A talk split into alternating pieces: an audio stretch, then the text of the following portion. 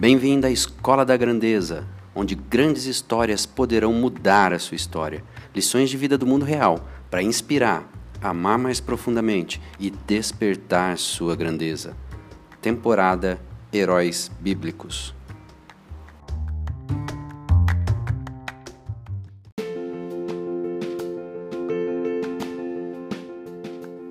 Olá, Flávio Quinalha aqui, e eu criei esse podcast para compartilhar histórias de vida, histórias de homens e mulheres que tiveram a sua vida transformada, que tiveram a sua grandeza despertada e que, de alguma maneira, essa história de vida deles toque a sua história de vida.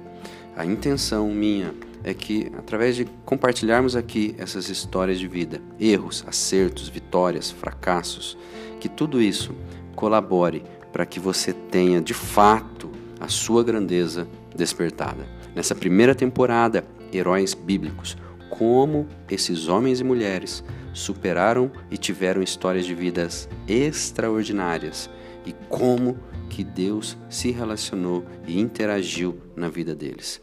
Venha comigo, vamos para essa temporada que vai ser sensacional.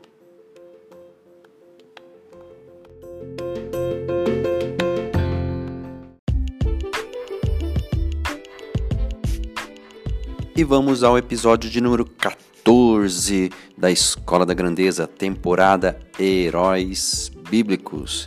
Olha, você por acaso conhece uma pessoa que tem aquela fama de bom vivan? Aquele garotão de praia, ou então aquela mulher que não está muito aí com as coisas, gosta de comprar no shopping sem medir muitas consequências. Bom, essa pessoa que vamos falar hoje, ela tem um cunho, ela tem assim um, um pezinho nisso tudo que acabamos de falar e ainda umas coisinhas mais. Vamos falar de Esaú. A voz do povo é a voz de Deus, o senso comum, ele vai sim para o caminho da verdade. Bom, o senso comum não é de todo comum. Na realidade, muitas decisões influenciadas por esse senso comum não fazem sentido algum. E a vida de Esaú foi repleta de escolhas, das quais ele deve ter se arrependido amarga e profundamente. Esaú parece ter sido o tipo de pessoa que achava difícil considerar as consequências, reagindo de acordo com a necessidade ali do momento, sem perceber do que estava abrindo mão para satisfazer tal necessidade. Era o que hoje chamaríamos de uma pessoa acomodada. Adorava a liberdade da vida ao ar livre e não levava nada a sério. Suas atitudes rudes e a maneira como fugia das dificuldades da vida foram a causa de sua trágica queda.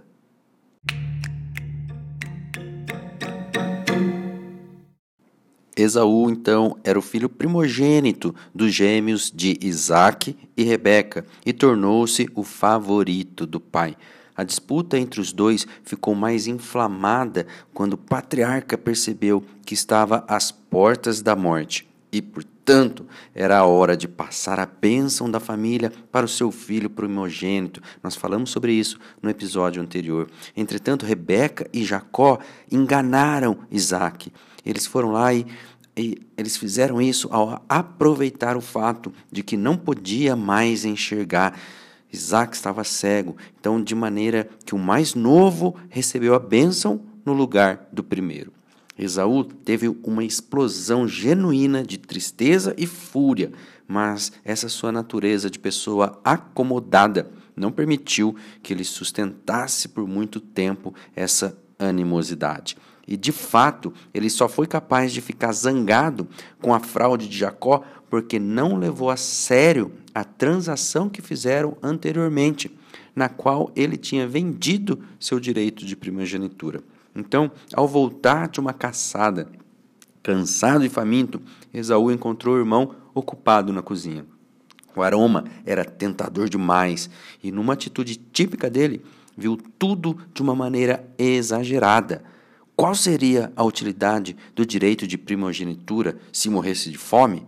Então, essa decisão frívola fez com que ele sofresse e tivesse consequências irreversíveis, o que Esaú considerava como ter um ponto de vista apenas complacente. A palavra, a Bíblia, chama de devasso e de profano. É a atitude, então, de viver como se não existisse. Ai, ai, ai, ai, aqui muitos vão entrar em conflito. Uns creem, outros não creem, uns são céticos, outros não têm opinião formada sobre isso, mas a atitude de viver como se não existisse vida eterna nem valores absolutos. É isso que a palavra também nomeia de devasso e profano. Então, para ele, não houve, infelizmente, oportunidade para arrependimento. Na verdade, lá na frente, em Hebreus, a palavra mostra que ele foi rejeitado porque não se achou nele lugar de arrependimento, ainda que com lágrimas ele buscou essa situação.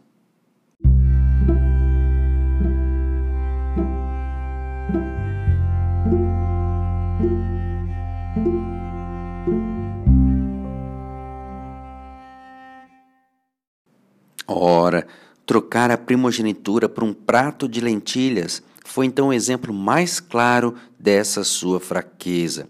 Ele também escolheu suas esposas contrariando a vontade dos pais e aprendeu da forma mais difícil. Você, por acaso, está disposto a fazer trocas para conseguir o que deseja? Às vezes, você se acha apto a negociar qualquer coisa por algo que pensa necessitar naquele momento? Será que sua família, seu cônjuge, sua integridade, corpo ou ainda a alma estão incluídos nessas trocas? Já parou para imaginar nessa amplitude das coisas? Algumas vezes você não tem a sensação de que partes importantes da sua vida escaparam enquanto buscava outra coisa? Em caso afirmativo, assim como Esaú, a raiva pode ser sua resposta inicial. Não é errado sentir raiva de maneira nenhuma, contanto que sua energia seja direcionada para uma solução favorável, para uma solução positiva e não para si próprio ou para outras pessoas como causa do problema. Sua maior necessidade é encontrar um foco ao invés de um paliativo e o único foco importante nessas situações para não nos perdermos e transformar raiva em fúria ou em ódio e isso abrir precedente para uma atitude grave, o único foco importante é tirar as coisas da frente, tirar as pessoas da frente, tirar até o, o seu próprio eu da frente e olhar para Deus. Essa é sempre a melhor decisão. Um relacionamento com Ele não apenas proporcionará um propósito definitivo, de longo prazo, eterno para a sua vida, mas também será o seu guia diário, aquela coisa ali do dia a dia, aquela coisa intensa, aquela coisa que te dá o sustento diário para viver, mas não só viver, para viver uma vida plena, uma vida íntegra, uma vida de abundância em todos os aspectos no corpo, na alma, no físico, no espírito, na mente, no coração, enfim.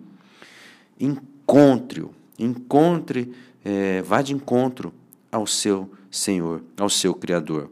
Ele, na verdade, ele é a chave, se é que existe essa palavra.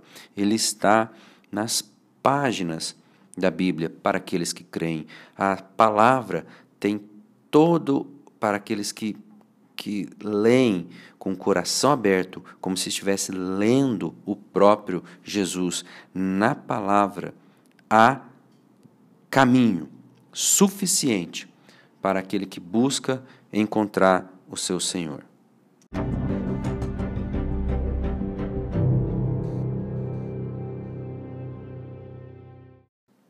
Pontos fortes e êxitos de Esaú, um ancestral dos Edomitas, um povo que depois veio a dar muito trabalho e ser praticamente o contrário do que era Esaú, era um povo mais intratável, conhecido por suas habilidades como arqueiro e apto a perdoar após uma explosão de fúria.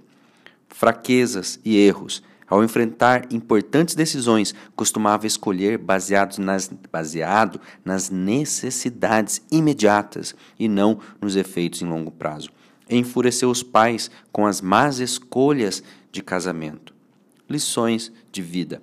Deus permite certos acontecimentos em nossas vidas para que seus propósitos sejam cumpridos, mas ainda assim somos sempre responsáveis por nossos atos.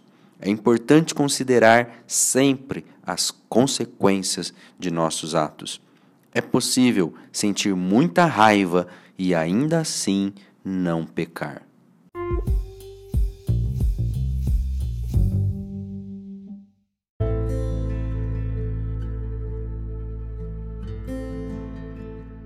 E mais uma história intensa. Vemos aqui um desfecho trágico, um desfecho de alguém que acabou trocando uma coisa importantíssima, uma coisa essencial por algo banal, por algo frívolo, por uma necessidade fugaz, por uma simples necessidade de momento. Trocou uma coisa excelente por uma coisa profana. Muito cuidado.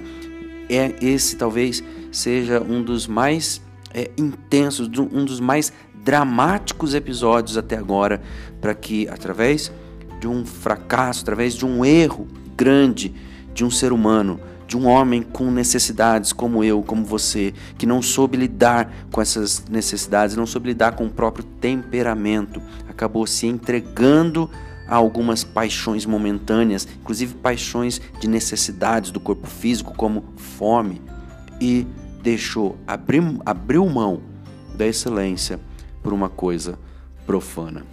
Que esse ensino venha a fechar lacunas da nossa vida que estão nos impedindo de alcançar a nossa grandeza.